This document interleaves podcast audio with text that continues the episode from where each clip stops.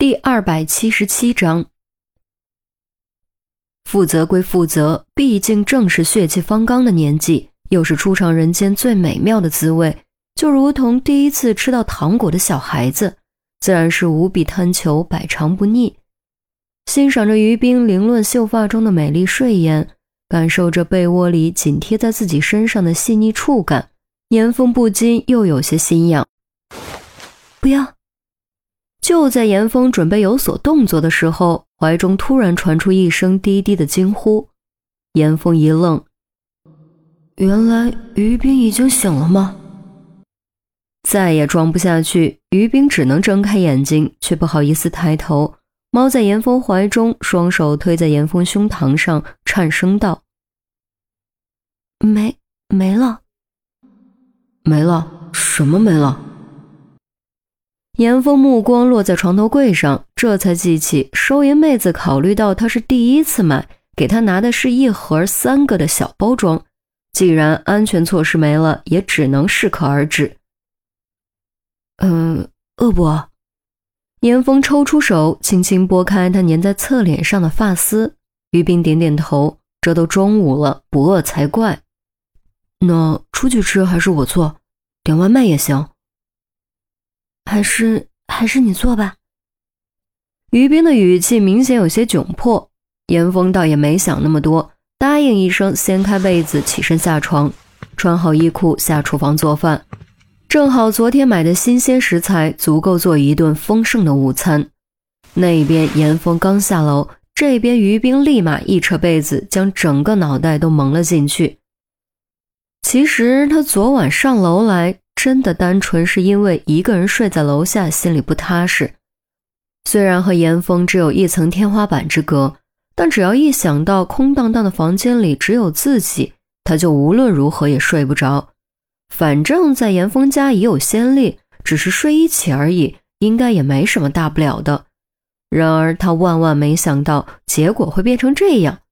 这一刻，他真正意义上明白了什么叫羊入虎口。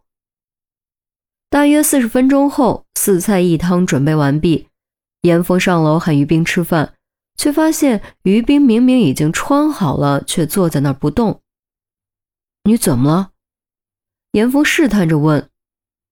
没，没什么，你先下去吧。于冰撇过头，耳根又红了，语气神情有些扭捏。严峰也没想那么多，下楼帮于冰盛饭。结果饭都盛好了，还是不见于冰下来，只能怀着疑惑再次上楼。结果正好看到于冰扶着连接阁楼的楼梯扶手，迈着怪异的步态往下挪。见严峰突然出现，于冰急忙端正步态站直，绷着脸，一副如常的样子，却不肯继续往下走。那个，你帮我倒杯水。严峰这才明白是怎么一回事，不由暗暗自责。由于没经验，再加上太激动，举止的确远远算不上温柔，没有照顾到于冰的感受。想到这儿，严峰不退反进，走上前去，在于冰的惊呼声中，一把将他抱了起来，侧身下楼，将他放在椅子上。你做什么？于冰明显有点恼羞成怒，他又不是不能走，只是有些不舒服，导致走路姿态不太正常。不好意思被严峰看到而已，没想到严峰居然直接把他抱了下来。我的错，下次不会了。严峰从后面抱住他，伏在他耳边轻轻啄了一记。于斌耳根又痒又烫，也不好再说什么，抬手将散下来的发丝撩到耳后，拿起筷子低头吃饭，掩饰自己的窘迫。严峰的厨艺自然是没得说，二人也都饿了，四菜一汤基本被消灭干净。饭后，于斌泡了个热水澡，方才完全恢复。由于很快就要远赴英国，并且不知道什么时候才能回来，所以严峰很珍惜所剩不多的假期。得到于斌的同意后，带他一起去看了部电影，接着又陪他逛了逛街。逛街购物是女人的天然属性。即便于冰性格孤僻，也不例外。事实上，于冰也是逛街的行家，而且品味非常挑剔，上次回家和母亲以及熊代理一起逛街，就是最好的证明。逛街过程中，路过一家门面很小却别有风趣的首饰店，于冰主动驻足，拉着严峰进去。经过一番精挑细选，两枚不贵却格外精致的情侣戒出现在了二人的中指上。晚餐，严峰特意带于冰去了一家韩淼推荐的西餐厅，吃了一次烛光晚餐。其实这也是他第一次吃烛光晚餐，他只是觉得于冰毫无保留地把身心都交给了自己，自己更应该给他完整的恋爱过程，以免将来留下遗憾。毕竟有些东西就和童年一样，一旦过去就再也找不回来了。值得一提的是，晚餐过程中，餐厅老板还送了一瓶蛮贵的红酒。至于原因，好像是第多少多少位幸运顾客。反正老板是这么说的。一路手牵手回到家，于冰还没来得及脱鞋，就被严峰从身后抱住。别这样！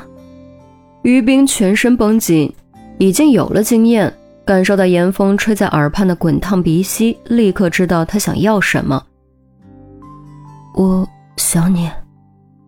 严峰说着，咬住了他的耳廓。于冰猛一哆嗦，紧绷的身体顿时软了下来。但他还是象征性的挣扎了几下，哪有哪有这么快？昨晚折腾到天快亮，幸亏他从小练柔道，体格好，不然非散架不可。现在才一白天的功夫，他还没准备好呢。我马上要去英国了。严峰没有说下去，于冰当时沉默了好一会儿，才开口，语气明显软化。那你也得让我先换了鞋子呀。他现在穿的是那天买的流苏高跟凉鞋，八厘米的鞋跟呢。谁料严峰居然在他耳畔呢喃着说：“我喜欢你穿高跟鞋的样子。”于冰脸一红，强行转过身和严峰面对面，顶着他的额头玩味地说：“我就说你是足控，你还不承认？我认了。”严峰猛然将于冰横抱而起，直奔阁楼而去。接下来的一天半，二人足不出户，除了吃饭睡觉，基本都腻在一起，就好像在和时间赛跑，想将所剩不多的时间尽可能留住。然而时间终究是留不住的，一转眼就到了分别的日子。严峰和于冰都起得很早，或许是心里有事，二人都显得格外沉默。早饭说的话加起来还不到十句。当二人来到机场的时候，其余人都已准时赶到。这就是职业素质，说几点就几点，一分钟都不会迟到。